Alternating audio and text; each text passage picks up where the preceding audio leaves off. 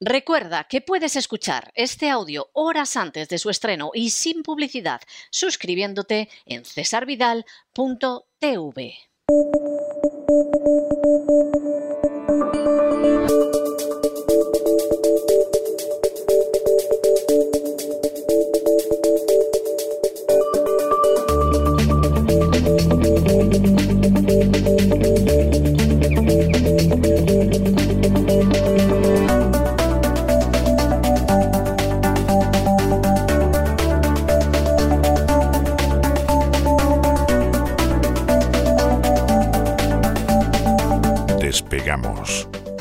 Lorenzo Ramírez.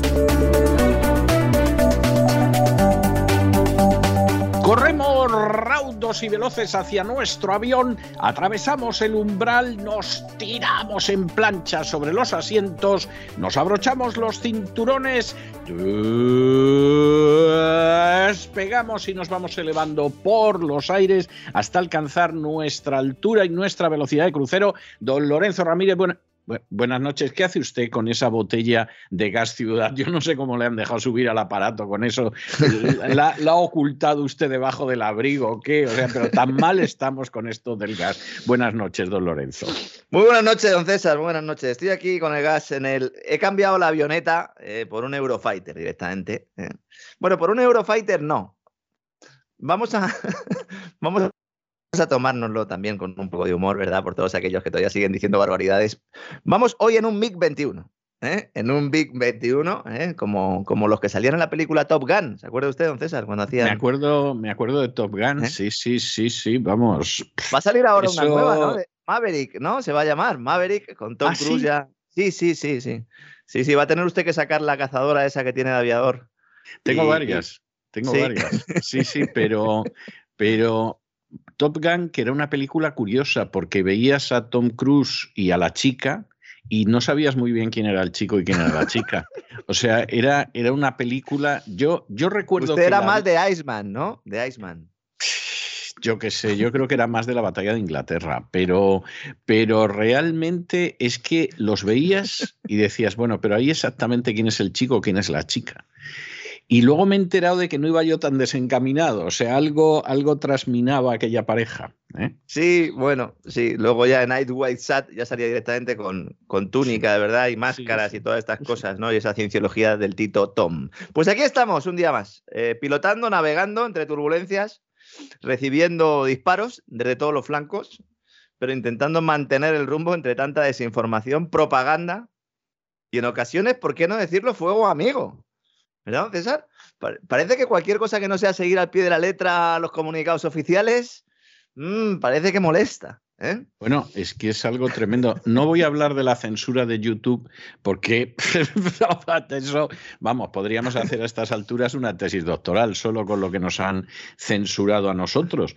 Pero es que no solamente es la, censura de YouTube, es, es, la censura de suprimir canales, la gente que se dedica a la cacería de aquellos que tienen una opinión distinta. O sea, estamos, estamos viviendo situaciones verdaderamente indecentes. Y por contra también dar la bienvenida a los nuevos oyentes que llevan diciendo mucho tiempo que don César Vidal era un señor que no les gustaba nada y que se han dado cuenta de que eh, pues informaba antes, informa ahora y lo hace con honestidad. Así que un abrazo a todos los nuevos suscriptores que a lo mejor hace unos años nunca hubieran se hubieran planteado, ¿verdad? Pues escuchar este programa y estas son las cosas buenas que tiene también, ¿no? Todo este tipo de acontecimientos que hace poner a cada uno en su sitio, ¿no? El tema de los medios de comunicación es, aquí sí que hay bastante democracia, ¿eh? Hay que tenerlo muy claro. Es decir, aquí una persona coge, te deja de escuchar o te empieza a escuchar y solo tiene que darle a un botoncito. ¿eh? Aquí no hay otra historia. Antes había que ir al kiosco, ¿verdad? Comprarse uno el periódico, envolver luego el bocata y todas estas cosas, ¿no? Parece que no, cualquier cosa que no sea seguir al pie de la letra comunicados oficiales de agencias estadounidenses, británicas, francesas, alemanas, es trabajar para el enemigo, cuando en realidad, pues toda información que viene solo de un lado es por definición información de parte y por lo tanto pues tiene un amplio componente propagandístico. Hombre, y que como, como decía Jefferson, el verdadero patriota es el disidente. Es decir, eh, pensar que quien ama a su país es quien repite como un lorito mm. lo que dice el poder, pues, pues está muy equivocado. ¿eh? O sea, en muchísimas ocasiones el amor a un país se demuestra diciendo, ojo, que los moros nos van a dar hasta en el carnet de identidad y todos los partidos en el Senado habéis decidido que Ceuta y Melilla no entren en el Tratado de la NATO, por ejemplo. por ejemplo. Claro, es que el amor por un país toda la gente, claro, que no ha leído mucha historia, no lo sabe. La gente normalmente al principio eh, no luchaba por su país, luchaba por su familia. ¿eh? Y luego esa nación era una extensión de la familia. Si tú destruyes la familia, pues ya solo te queda la bandera y a lo mejor no te enteras ni siquiera ¿no? de qué color es la bandera que está defendiendo. ¿no?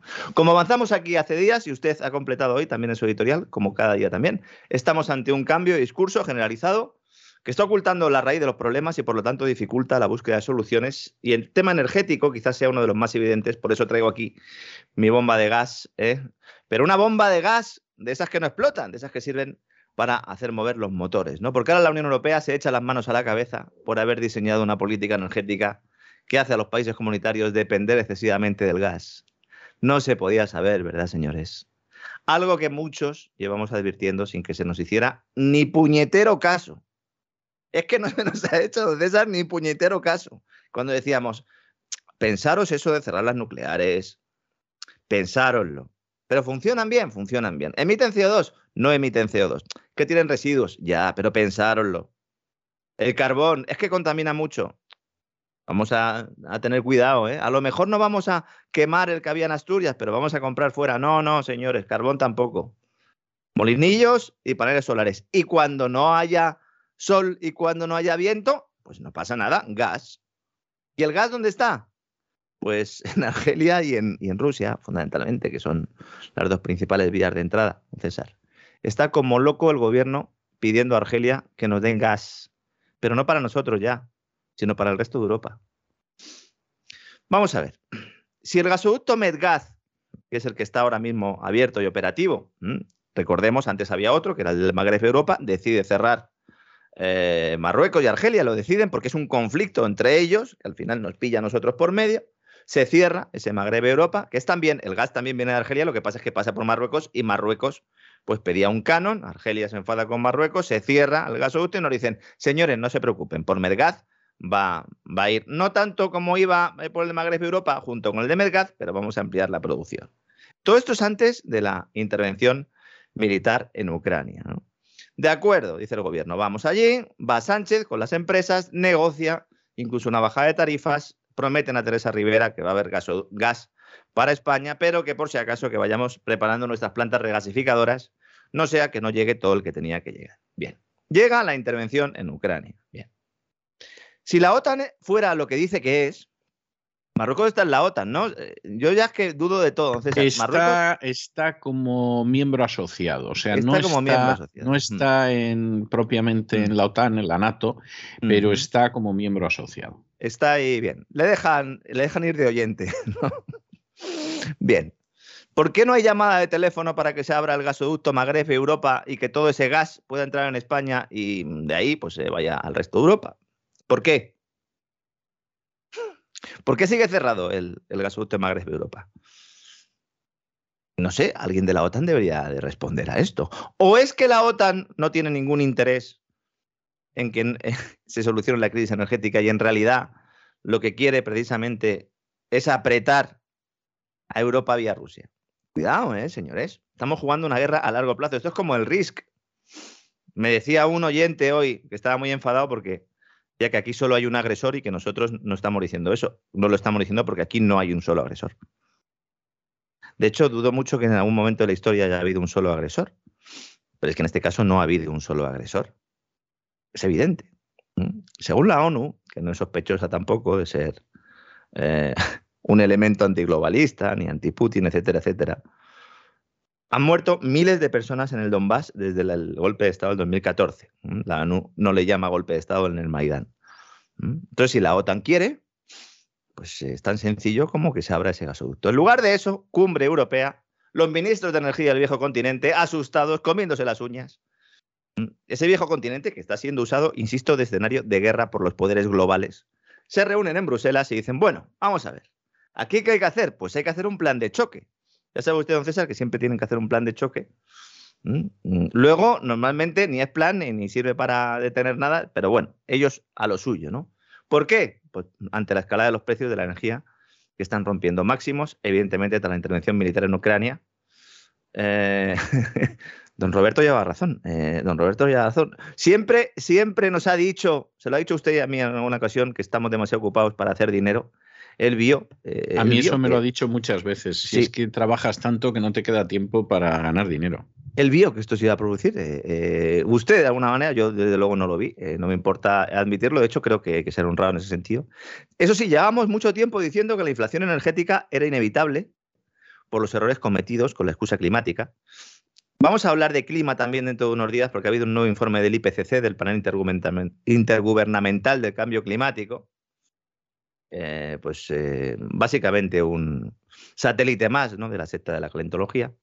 Y claro, en cuanto ha sucedido un conflicto geopolítico que ha amenazado el suministro de los hidrocarburos, pues todo se ha ido a pique eh, de forma precipitada y se han descubierto las vergüenzas de unos ministros de energía que trabajan todos absolutamente todos, de forma directa o indirecta, para el lobby de la calentología.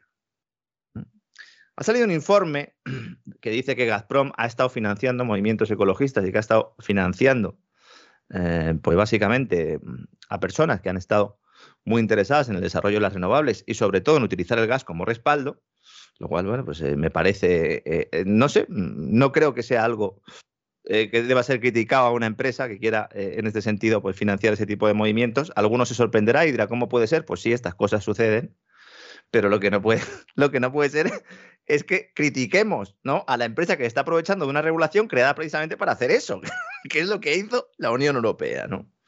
El lobby de la calentología tiene una ilustre, ilustre por decir algo, española, que es la ministra española y vicepresidenta tercera del gobierno, Teresa Rivera, ministra de Energía, ¿no?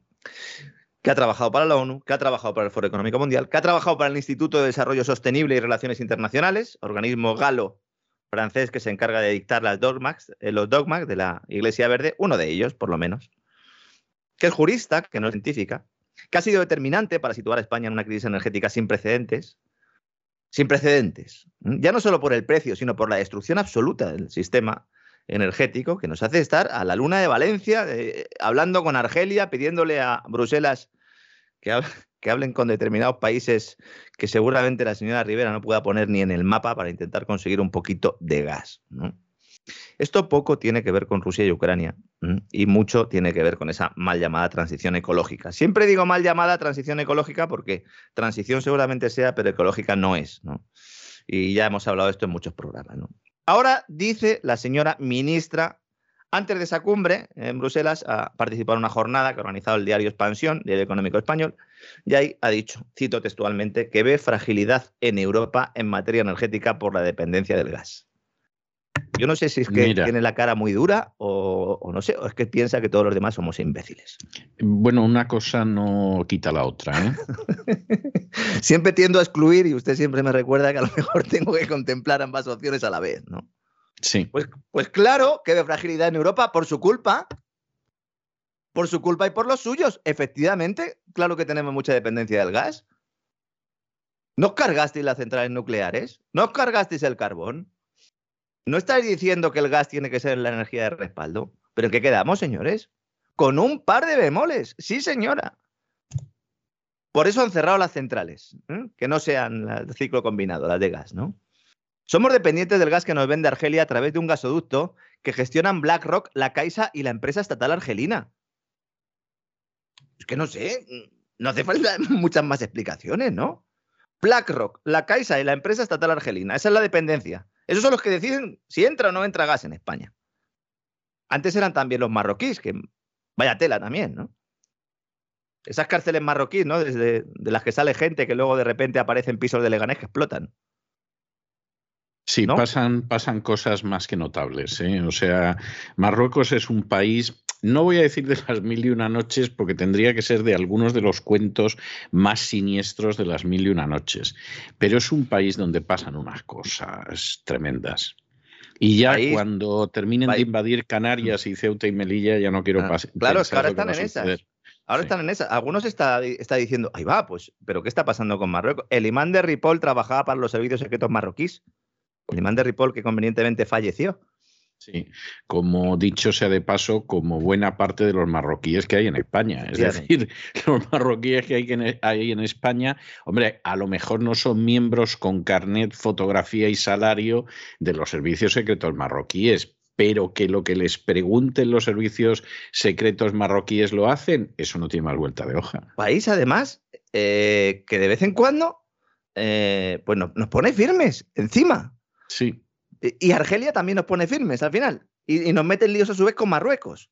Porque aquello del Frente Polisario, ¿verdad? También vaya papelón, ¿no? Con el tipo del Frente Polisario entrando en España que luego que si había entrado, que si no había entrado. Esto era como las maletas de Delci Rodríguez ¿eh? y Ábalos, que resulta que al final pues le faltó directamente ponerle una firmica, ¿no? A todo lo que había allí dentro. Había mucho papel y sobre todo enfajos, ¿no? ¿Por qué no dejamos de hacerle la rosca a los marroquíes cuando a lo mejor deberíamos parar los pies? Aunque sean muy amigos de la Casa Real. Porque mm, si, eran hermanos, eran hermanos, sí. Eran hermanos. El rey, el rey se le consideraba hermano, ¿verdad? Mi hermano, sí. Sí, sí, sí, de verdad, verdad. Bueno, el mensaje ahora mismo en Europa, a cuenta de la energía, es que es necesaria una respuesta común. Ya empezamos con el mensaje globalista. Es que en cuanto hay cualquier tipo de crisis, siempre van a lo mismo. Hace dos semanas rechazaban una respuesta común. Ahora tienen posibilidad de defender una respuesta común. Una respuesta común es por encima de las soberanías nacionales, por encima de los intereses de los ciudadanos. Hasta que no comprendamos esto, no vamos a entender nada. ¿Esto implica que el nacionalismo sea bueno? Tampoco. Tampoco. Porque si el nacionalista que te está gobernando pues es un sátrapa, es un dictador o asesina a la población, pues evidentemente no. Pero no perdamos de vista esto. Entonces, una respuesta común para qué? Para evitar que se produzca una crisis similar a la de los años 70 del pasado siglo, cuando la OPEP cerró el grifo a los países que apoyaron a Israel en la guerra del Yom Kippur. Esto es lo que se está diciendo ahora mismo en, Bruselas, en la Unión Europea. Yo de verdad estoy, aunque me ría y tal, pero yo estoy muy indignado estos días por el doble rasero de la mayoría de analistas y, y politólogos que están diciendo que Rusia está usando la energía como arma política. Evidentemente, lo está haciendo. No. Como todo lo demás. Como todo usted, usted está indignado. Imagínese cómo estarán los rusos que llevan fumando en pipa en este sentido desde hace 30 años. Sí. ¿O es que Estados Unidos atacó Irak porque había armas de destrucción masiva? ¿O es que entraron en Afganistán para perseguir a los chicos de Al Qaeda, que habían financiado y armado ellos mismos? No. Petróleo iraquí, el acceso al gas por el Caspio, quitarles el gasoducto Unocal a los argentinos de Bridas, y así pues podríamos estar todo el programa. ¿O es que acaso la política energética de la mal llamada lucha contra el cambio climático no es una herramienta política? ¿Es fundamentalmente una herramienta política? Pero no le quepa a usted la menor duda, y los que no se han enterado de eso, es que, es que vamos, no saben lo que hay. ¿eh? Dicen, no es que aquí hay un agresor. No, no, señores, hay muchos agresores, y somos nosotros los que estamos debajo de la bota. Esta política mantiene ahora mismo atrapada a la Unión Europea. La tiene atada de manos, porque no puede solventar la crisis energética que insisto, ya existía antes de que Putin decidiera ordenar a su ejército la intervención. Y que de hecho había obligado a Bruselas a incluir la energía nuclear y el propio gas como energías compatibles con la mal llamada transición ecológica. Y mientras tanto, las empresas energéticas, esos empresarios que trabajan codo con codo con los políticos en uno de los sectores más regulados que existe, no lo olvidemos, están a la espera de lo que decían los burócratas para este plan de choque. Y mientras, al otro lado, en Rusia, Gazprom, Rosneft, Lukoil, los gigantes del gas y del petróleo, siguen vendiendo los hidrocarburos a Europa porque de ellos depende una cuarta parte de los ingresos del Estado ruso, que ahora mismo está ahogado por el bloqueo en el acceso a sus reservas del Banco Central impuesto por Europa y Estados Unidos.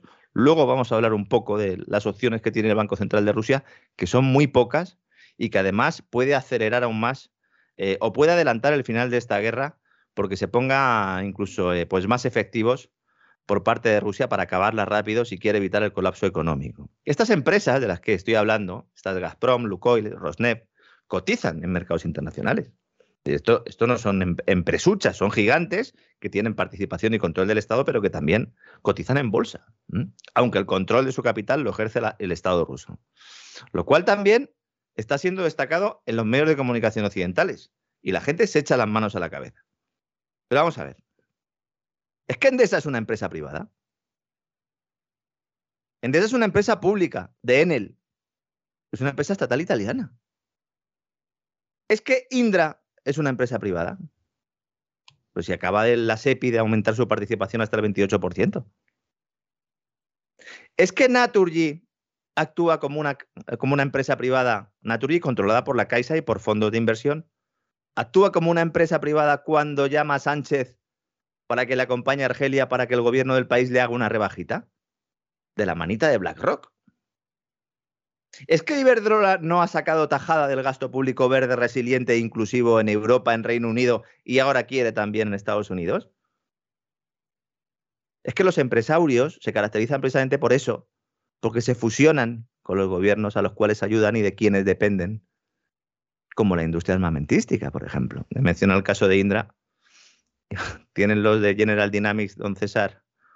Uh, la verdad es que están que fuman en pipa, aunque oficialmente no lo quieran admitir. General Dynamics, la todopoderosa empresa norteamericana, que, bueno, pues la plantilla de Santa Bárbara, que es la empresa filial que, con la que operan en nuestro país, pues temen que pueda abandonar España porque dicen que tiene un ataque de cuernos con Indra que está siendo beneficiada por todos eh, los contratos o por buena parte de los contratos importantes con la mirada puesta en esa red industrial de defensa europea que algunos parecen muy interesados, ¿verdad?, en que se desarrolle no porque pueda tener mucha potencia de fuego Europa, sino porque va a haber muchos que se lo van a llevar crudo. ¿Mm? A lo mejor el señor Borrell acaba de consejero en una de estas. ¿No? Bueno, él quisiera ser el presidente del gobierno de un gobierno de concentración sí. nacional en España, pero si no puede ser, pues, pues experiencia tiene de puertas giratorias el señor Borrell. ¿eh? bueno, es que las puertas de su casa directamente no tienen bisagras, eh, las de este señor, ¿no? Porque desde luego esto es así, ¿no? Volviendo al tema de Gazprom. Bruselas pone en el punto de mira a la gasista rusa que, insisto, sigue cumpliendo sus compromisos. Es más, estoy convencido, don César, de que tiene muchas presiones por parte del gobierno ruso para que mm, vaya cerrando el grifo. Pero es que no lo ha cerrado. No lo ha cerrado. Bien. Dice Bruselas, en una nota interna que se está tratando ahora mismo ¿eh? en, en, la propia comisión, en el seno de la comisión, y que todavía no se ha hecho pública, seguramente se hará en, en unos días. Dicen que ponen en el punto de mira a la gasista por, cito textualmente, su poco habitual comportamiento comercial en los últimos meses porque atenta contra la competencia. ¿Y por qué hace esta acusación la Comisión Europea? Porque dice que en las últimas semanas los funcionarios europeos han detectado, mire usted por dónde, que el desequilibrio a la hora de atender el mercado europeo frente a otros mercados internacionales es evidente. Es decir, que está empezando a vender más fuera de Europa. Gazprom ha mantenido niveles de almacenamiento para gas para eh, Europa de apenas el 16% en los últimos meses, una cifra que es bastante baja si se compara con los niveles del 44% para otros mercados.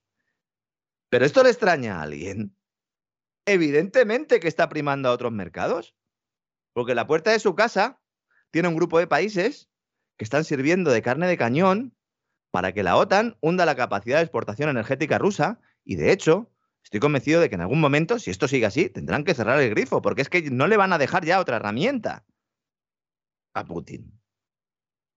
Como es normal, si ve que hay lío, si ve que hay follón, si ve que tiene al personal en el Mar Negro desde hace más de un año allí funcionando, con Biden diciendo desde hace más de un año que hay que intervenir ahí, pues evidentemente que diversificas es que hoy ha anunciado la firma de un convenio con China para construir otro gasoducto más, el Soyuz Vostok, que desde hoy está ya en etapa de diseño y que va a redirigir gas hacia China desde campos que hoy alimentan solo a Europa. A través de las montañas, decía un diario, alguna vez recorridas por Gengis Khan. Le quería preguntar a usted, eh, pues sí, pues va a pasar por Mongolia, ¿no? Desde luego que evidentemente es así. ¿no? no sé yo si es el mejor ejemplo para ilustrar esto. ¿no? ¿Ya lo está? No, no, no lo es. No, no ¿verdad? Lo es. Y además, Khan iba en la dirección opuesta, pero, pero bueno, en fin, da lo mismo, da lo mismo. Era la agencia Bloomberg eh, que se han venido Sí, arriba sí, y luego, bueno, sí. ya sabe usted, se va traduciendo por ahí. ¿m? Sí. Estamos hablando de transportar hasta 50.000 millones de metros cúbicos de gas natural por año a la nación asiática ¿m? a través de Mongolia. Se está empujando a Gazprom a, diversificar al mismo tiempo que se le acusa de atentar contra la competencia porque dice que está primando otros mercados. De verdad, eh, estamos llegando a unos niveles de estulticia que de verdad es que eh, nos podemos equivocar todos. Eh, con los datos que tenemos, mm, podemos hacer análisis, podemos tener opiniones que no gusten y que, oiga, que en muchas ocasiones, incluso, oiga, que, que a pesar de estar fundamentadas, nos podemos equivocar. Pero lo que hay que leer hoy en día por ahí. Y lo peor de todo es que hay supuestos liberales, libertarios, para que nos entiendan nuestros amigos en Estados Unidos, que dicen que esto atenta contra el libre mercado. ¿Pero qué libre mercado, señores?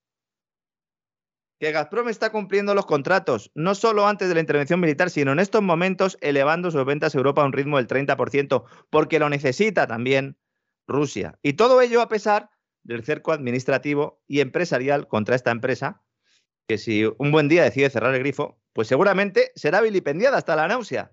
Y nos dirán, fíjense, nos han cortado el gas. Es que Gazprom es una de las empresas en cuyo capital estaba presente el Fondo Soberano de Noruega, que ha anunciado ahora que va a vender su participación, ¿verdad? pues, pues es de esas cosas que que van a hacer los noruegos y les puede costar la torta un pan. ¿eh? Había algunos oyentes que preguntaban hoy eh, diciendo, pero bueno, ¿cómo puede ser que un gobierno ordene a un fondo de inversión eh, pues que, venda su participación? Es que un fondo soberano, por definición, es del gobierno, es del Estado. Es, un fondo gestionado por el propio Estado, en este caso, pues son las pensiones, que habría que dedicar un día, un programa, pero del gran reseteo, a qué hace realmente el Fondo Soberano de Noruega con el dinero de los pensionistas porque lo dedica al mal. Fundamentalmente a respaldar todos los follones y todas las operaciones del Foro Económico Mundial, pandemias incluidas. Y no estoy hablando de financiar vacunas, sino de financiar prevacunas o preenfermedades. Enfermedad X, que dirían nuestros amigos de malditos neutrales. También están haciendo una buena cobertura en las redes sociales de, todo lo que está pasando. Hay ahora mismo una ofensiva corporativa. Primero ha sido la política, ahora la corporativa, que ya se califica en Europa como ataque o asalto a la bolsa rusa por parte de esas empresas que dicen ser privadas, pero que operan por motivaciones políticas, lo mismo que se lleva criticando desde hace años no solo a Rusia, sino también a China. Esto es otro factor que considero fundamental. La gran mayoría no se está dando cuenta de que en Occidente se están normalizando pecados que llevamos décadas criticando a Oriente. Diciendo que nosotros somos demócratas y ellos no. Y, y además justificando nuestra superioridad moral precisamente en ese aspecto, porque ese es el truco, ¿no? Claro, yo como soy demócrata y tú no, pues lo que hago yo está muy bien y lo que haces tú eh, está muy mal. Eres un sátrapa.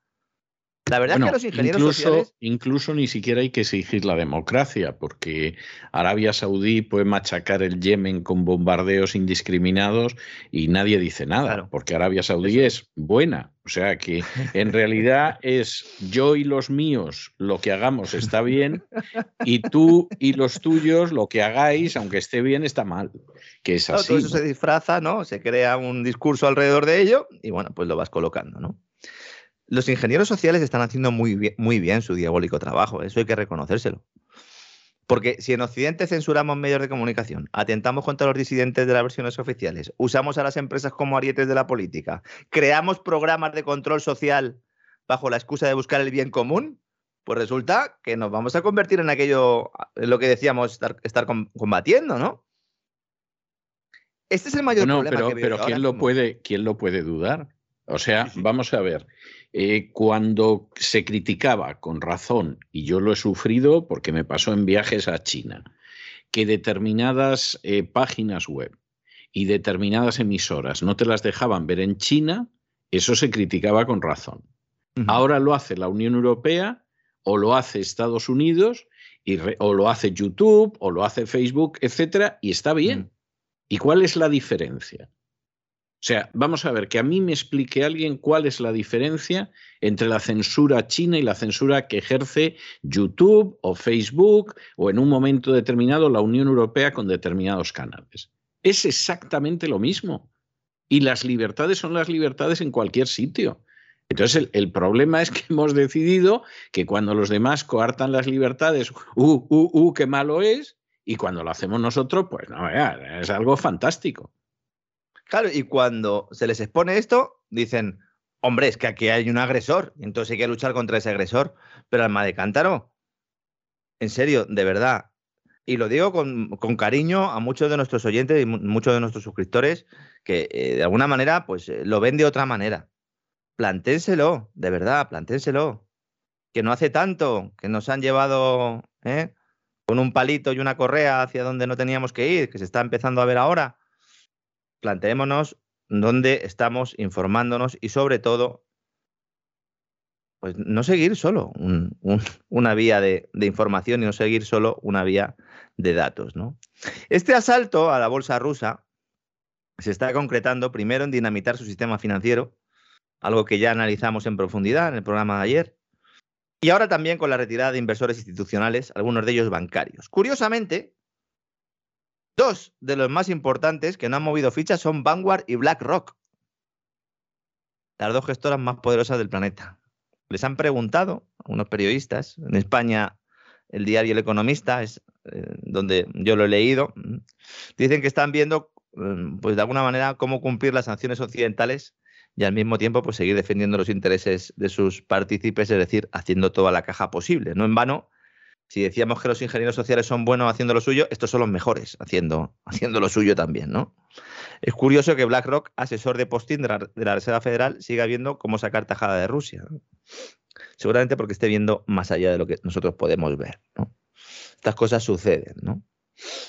Hoy también se ha conocido, se ha filtrado y luego ya pues algunos medios lo están eh, apuntando, aunque no es exactamente así, por eso lo quería comentar, la quiebra de la empresa encargada de realizar la infraestructura Nord Stream 2 que nos trajo hasta donde estamos básicamente después de que Estados Unidos, la OTAN, convenciera a Alemania de que tenía que evitar que el gas de Siberia pues llegara a Alemania sin pasar por Ucrania, porque de eso es de lo que estamos hablando, señores y señores, de poco más, ¿no?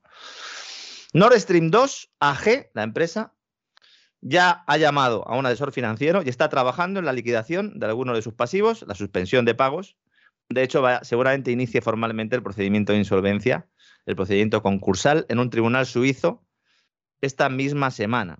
¿Por qué en Suiza? Porque es donde tiene la base eh, la central, la sede Nord Stream 2 AG. Por cierto, hablando de Suiza y de países eh, mm, pues neutrales, otra novedad de esta crisis es que los países neutrales desaparecen, ¿no, César?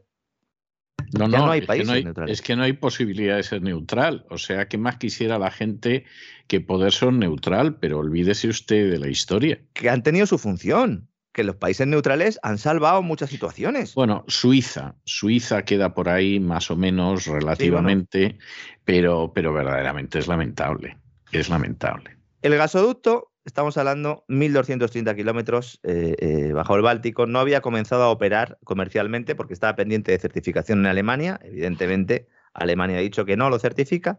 Y entonces, pues básicamente, sobre todo después de que el Departamento del Tesoro de Estados Unidos emitiera una orden ejecutiva el pasado 23 de febrero en la que autorizaba la liquidación de las transacciones relacionadas con Nord Stream 2 AG o cualquier entidad eh, en la que esta empresa poseyera una participación de más del 50%. Gazprom pagó la mitad del coste, otra vez Gazprom, de este Nord Stream 2, pero solo la mitad.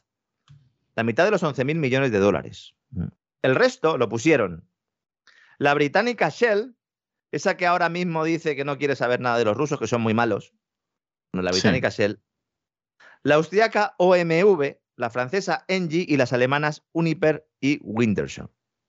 Y a todo eso, toda esa buena gente, el dinero que va a perder, porque esto se teme que vaya a la suspensión de pagos, ¿cómo, ¿cómo lo va a recuperar? pues eh, que se vayan preparando ¿no? los contribuyentes, que son al final los que van a acabar poniendo la pasta aquí, no tengan ninguna duda. Porque estamos Mire que me lo maliciaba, ¿eh? Estamos hablando de compañías energéticas, claro. Le estaba haciendo a usted una pregunta retórica, pero me estaba, me estaba maliciando esa respuesta. ¿eh? Yo que ya estoy en modo bulldozer y ya ni la, ni la ironía pillo, don César. La empresa registrada en Suiza también está rescindiendo contratos de trabajadores. Esto es lo que ha salido hoy publicado. ¿eh? que se despide a todo el mundo. No se despide a todo el mundo. ¿Por qué no? Porque Gazprom quiere eh, realizar labores de mantenimiento del gasoducto. Esto es otra de las cosas que yo de verdad, que la gente se informe un poco. Un gasoducto, tú cuando lo construyes lo construyes, además imagínese qué obra, y por el Báltico, desde Siberia hasta Alemania ya lo construyes, metes la pasta, trabajo de ingeniería, luego además lo rellenas, ¿no? Eh, para de alguna manera, porque eso tiene unas presiones y tiene, tiene que tener unas condiciones, ¿verdad? Para poder operarse, ¿no? Esto es como los tubos del fracking, que si no se utilizan, pues se, se quedan eh, aunque sea con poco suministro. ¿no? Pues en este caso estaba ya preparado con un lacito. Pues hace falta un mantenimiento para que eso eh, eh, pueda funcionar en el futuro. ¿Qué van a hacer? ¿Volarlo? Indudablemente no. En algún momento ese gasoducto traerá el gas. Y si no lo trae, bueno, pues será una infraestructura muerta, absoluta, pero Gazprom confía en poder utilizarlo. Evidentemente, para eso ha metido su pasta. Al resto parece que le da igual ese dinero. Al resto le da igual. ¿Por qué Shell no ha metido una nota de prensa diciendo que esto atenta contra sus intereses, en lugar de ponerse firme y decir que sí, que sí, que ellos no quieren saber nada de Gazprom. Pero oiga, ¿o es que usted ha estado ganando dinero a costa ¿no? de las decisiones políticas en, Europa y en Reino Unido, en este caso? Y no le importa. ¿Mm? ¿Hay realmente tanta diferencia entre estas compañías y las compañías estatales rusas? Que se responda cada uno en su casa. Mercado de divisas. Aquí viene la otra historia, ¿no? Vamos a ver.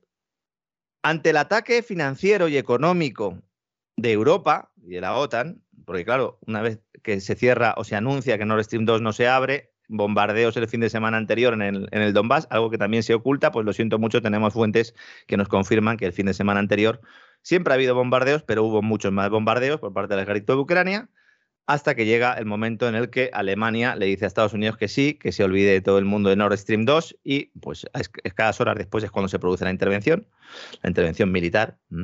Y entonces, ¿qué hace Europa? Pues primero aprueba unas sanciones, mm, después de que, sobre todo, de que eh, Putin o el Parlamento o la Duma respaldara esa independencia ¿no? de, la, de las repúblicas del Donbass, es cuando se inician las primeras sanciones, pero luego viene una ofensiva económica importante que es una guerra absoluta de la que empezamos a hablar ayer. ¿no? Entonces, el Banco Central de Rusia, una vez que se bloquean sus reservas, tiene varias opciones. ¿no?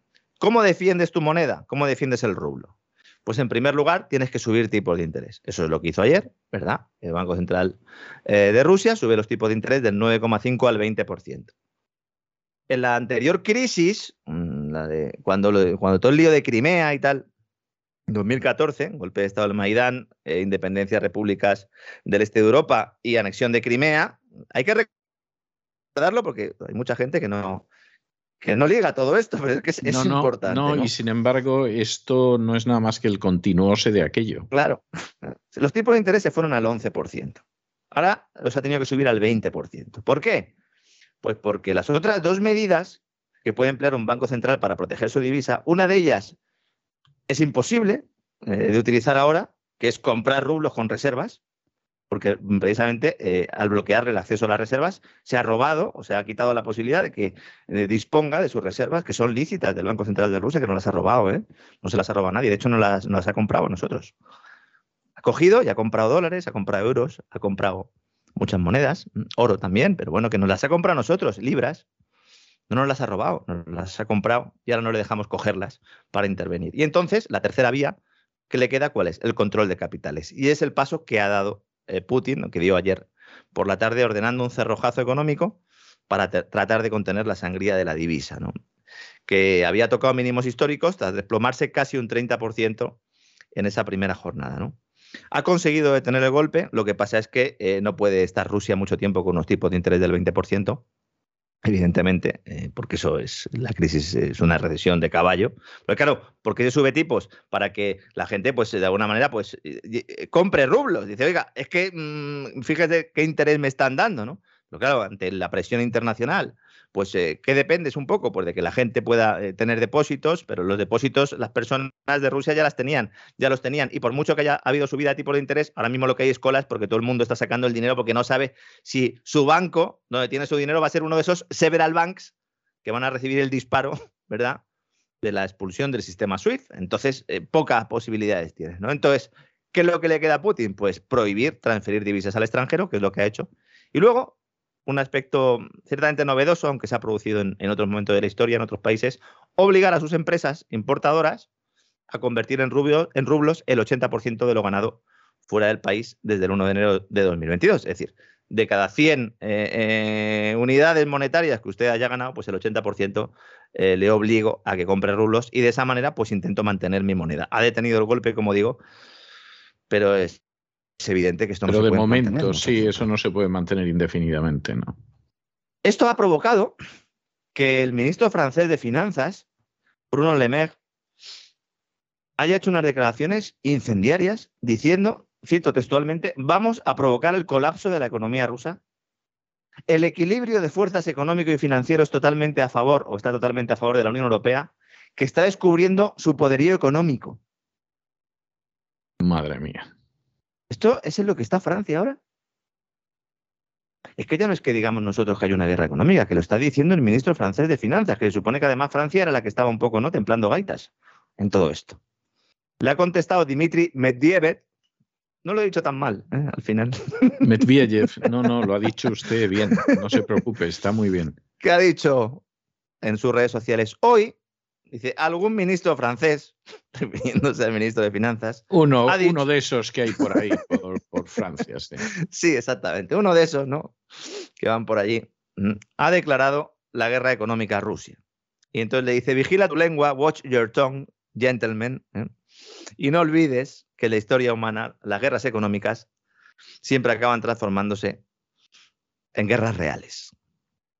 ¿Qué es lo que pretende? ¿Qué es lo que está pretendiendo Europa realmente? Porque ahora mismo el incentivo que tiene Putin es acabar la guerra cuanto antes. ¿Y eso qué implica? Pues eso implica pues, bombardear más, poner más material de última generación en liza, que hasta ahora no lo había puesto. ¿eh? Es otra cosa que nos está diciendo. Al principio de la intervención militar, el material bélico que estaba utilizando Rusia era un material bastante viejo y bastante lamentable. Yo no sé por qué esto no se cuenta. Sin embargo, según han ido transcurriendo los días, y especialmente ayer, ya se están poniendo, sobre todo en aviación ya, ¿eh? las joyas de la corona. Es muy posible que, esto eh, obligue a Putin a intentar terminar la guerra rápido. Y evidentemente Putin no va a aceptar una guerra con derrota. Entonces, claro, las conversaciones de paz están eh, ahora mismo produciéndose, pero claro, todo esto hay que tenerlo en cuenta. Es importante que comprendamos, esto los militares lo entienden muy bien, los periodistas lo entendemos muy mal, los economistas peor, si me apura. Los analistas y politólogos de las televisiones no entienden nada, pero uno No, no habla con un militar Nada, no entienden nada. y te dice, pues claro, pues claro, si es que mm, si tú le pones ahí a la OTAN en las puertas, y ahora hay que intentar pensar desde un punto de vista eh, con cierta empatía, por lo menos para intentar ponerse en el lugar del otro y ver hacia dónde le puedes estar llevando. Yo no lo he comentado en ninguna ocasión, pero yo creo que Putin al, al, al intervenir en el, en el Donbass acierta, porque estaban matando gente, el ejército ucraniano es indudable, pero es muy posible que al llevar la guerra más allá de eso, Supongo que porque consideraba que militarmente era necesario, pues eh, puede estar eh, eh, pues condenando ya no a su país, sino a su figura, ¿no?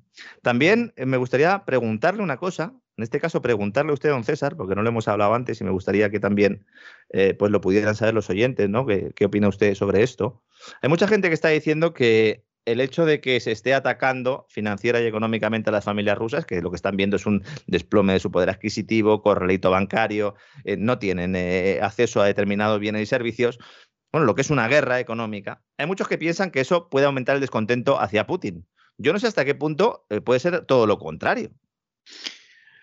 Es que eso es muy difícil de, evaluar. ¿eh? O sea, es verdad que ese tipo de medidas, si se extiende mucho y todo lo demás, provocan un desapego, pero en muchas ocasiones lo que provocan es una reacción de rabia. ¿eh? Y, la gente en ese sentido pues eh, reacciona de una manera muy diferente. Yo, yo desde luego eh, no tengo nada claro lo que, lo que va a suceder. Yo estoy viendo que reacción en contra dentro de Rusia eh, realmente es ridícula. ¿eh? O sea, más o menos, más o menos una reacción como la que, como la que existe en España también en contra de estas cosas, ¿no? O sea, muy, muy, muy ridícula también. ¿no? En España es inexistente. No, no, por, luego. Por, por, eso se lo digo. O sea, pues, pues, sobre poco más o menos lo mismo, ¿no? Entonces, yo no estoy viendo que haya una reacción. Los amigos que yo tengo viviendo en Rusia, lo, lo que suelen es preguntarse qué va a pasar después Es decir, pero no, no veo que haya una sensación contraria de oposición a Putin. O sea, de eso no hay nada. O sea, eso, eso es algo que hay que tenerlo claro y que merecía la, merece la pena que la gente lo considere. No me da la sensación de que en estos momentos vaya a haber esa reacción. La gente, por supuesto, tiene pesar porque, por lo que ha sucedido y todo lo demás, pero al mismo tiempo consideran que es que los ocho años que ha soportado la gente de Donetsk y Lugansk es, es algo absolutamente infame que es la, es la realidad. Con el propio Zelensky haciéndose fotos eh, con, el, con, el, ejército, entre los cuales está el famoso batallón Azov, que son unos señores que están locos y que son, eh, no es que sean pronazis, es que son nazis directamente y además se jactan de ello. Eh. No, no, y llevan la esvástica y las banderas nazis y todo lo demás. Entonces, Vamos a ver, esto lo ha estado consintiendo Occidente durante todo este tiempo. Yo cuando hablan de bombardeos ahora, dices, pero ¿de qué me está usted hablando? Bueno, hombre, sí. Es, verdad que Rusia a lo mejor se ha saltado más de un paso, podía haber llevado al Consejo de Seguridad, podía haber hecho ¿no? un poco lo tradicional, pero es que, insisto, el fin de semana anterior hubo bombardeos masivos por parte del ejército ucraniano en esa región. Es que es que tenemos información directa de familiares. Eh, oiga, si es que eh, y me muerdo la lengua porque ya no puedo ir más allá, pero es que tenemos información directa, que no es que me lo haya contado cualquiera, ¿no? Y luego es así, es así. Igual que, por ejemplo, cuando todo el golpe de Estado del año 2014, yo tenía información directa de gente que vivía en Kiev y que me decían que efectivamente aquello era un montaje y que aquello, por supuesto, lo, lo, habían hecho para poder dar un golpe de Estado porque la gente se dio cuenta enseguida. O sea, es que, es que al final estas situaciones pues son más claras que el agua, ¿no? Incluso algunos de los que participaron, entre ellos el propio Soros, han admitido que participaron en esos hechos. y además con pues orgullo. es decir, es decir que no, es que... tiene vuelta de hoja. Claro, es que es así, ¿no? Y luego me gustaría hacer un breve comentario eh, por el tema de Bitcoin, las criptos. Eh, vamos a ver, por fin Bitcoin ha roto su correlación con la renta variable. Llevo unos cuantos días diciendo que esta correlación era casi una regla de hierro. Porque, eh, vamos a ver, ha disparado su cotización, ha dado alas a aquellos que esperan que esto pueda ser el comienzo de una divergencia entre la criptomoneda por excelencia y el mercado de acciones. Concretamente el de Estados Unidos, que es el que se está utilizando de referencia, ese, ese índice Standard Poor's la correlación de 60 días del Bitcoin, de los últimos 60 días, con el Standard Poor's había subido a raíz de la crisis de Ucrania, lo dijimos aquí, con un nivel de valoración de 0,6. Un valor de 1 significaría que los activos se mueven en perfecta armonía, es decir, que prácticamente se comporta el Bitcoin igual que una acción, igual que un activo financiero de renta variable. Y un menos 1 significaría completamente lo contrario y cero, ninguna correlación. ¿no? Parece que se está eh, yendo más ¿no? hacia ese valor o hacia esa tendencia en la que se separa un poco de la evolución de la bolsa. ¿Por qué es esto, porque es esto importante? Si el Bitcoin es un activo financiero, es como una acción, para que todo el mundo nos entienda, pues entonces eh, toda la función que tiene de alternativa al dinero pues, eh, es secundaria. Porque claro, si no es un valor refugio, pues entonces cuando caen las acciones cae el Bitcoin y cuando sube las acciones sube el Bitcoin, pues efectivamente es un activo financiero más. Y digamos que se habría desactivado su capacidad eh, o sus potenciales, ¿no? Ahí tienen muchas potenciales el Bitcoin, ¿no?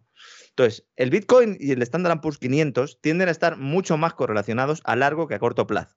Es decir, que haya una divergencia a corto plazo, pues se puede producir por muchos factores, ¿no?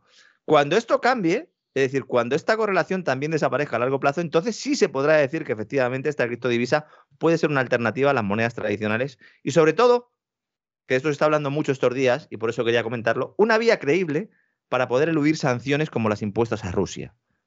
Pues claro, si Rusia tuviera muchos bitcoins en lugar de tantos dólares, por poner un ejemplo, pues que no habría ningún problema porque dijeran, oiga, le bloqueo el acceso a las reservas porque el acceso a Bitcoin no te lo puede bloquear un gobierno. El problema es la volatilidad. Una reserva no la puedes tener en una moneda que sea muy volátil. Esto también es importante, ¿no? Una vez que solvente el tema de la volatilidad, pues entonces Bitcoin será otra cosa, ¿no? Entonces, ¿podría defender al rublo si tuviera muchos Bitcoins el Banco Central de Rusia? Sí, podría. ¿Mm? Sí podría. Lo cierto es que el precio de Bitcoin alcanzó los 44 mil dólares durante la noche, la madrugada, este 1 de marzo, y ello a pesar de que se ha producido un importante volumen de liquidaciones, unos 300 millones de dólares en las últimas 24 horas, que teniendo en cuenta las grandes cifras que se manejan tampoco es tanto, pero bueno, que había una ola vendedora. Hay analistas que consideran que después de que la mayor criptomoneda del mercado se uniera a las caídas de la renta variable tras la intervención militar, ahora rebota ante la sobreactuación, sobrereacción y extrema volatilidad que muestra el mercado. Y lo explican por esto. Pero más allá de eso, es muy posible, hay indicios de que puede tener su propia dinámica como activo diferenciado. Y esto es importante que lo tengamos en cuenta, porque si Rusia logra eludir el colapso económico y apuesta por el yuan, evidentemente, y por el Bitcoin a medio plazo como alternativa al rublo, de hecho, la normativa que ha aprobado o que quería aprobar Putin iba en este sentido. La comentamos hace un par de semanas, ¿recuerda, don César? Que decía que no iba a ser una moneda de curso legal, pero casi. ¿Mm? Pues entonces, el futuro de esta criptodivisa puede verse afectado.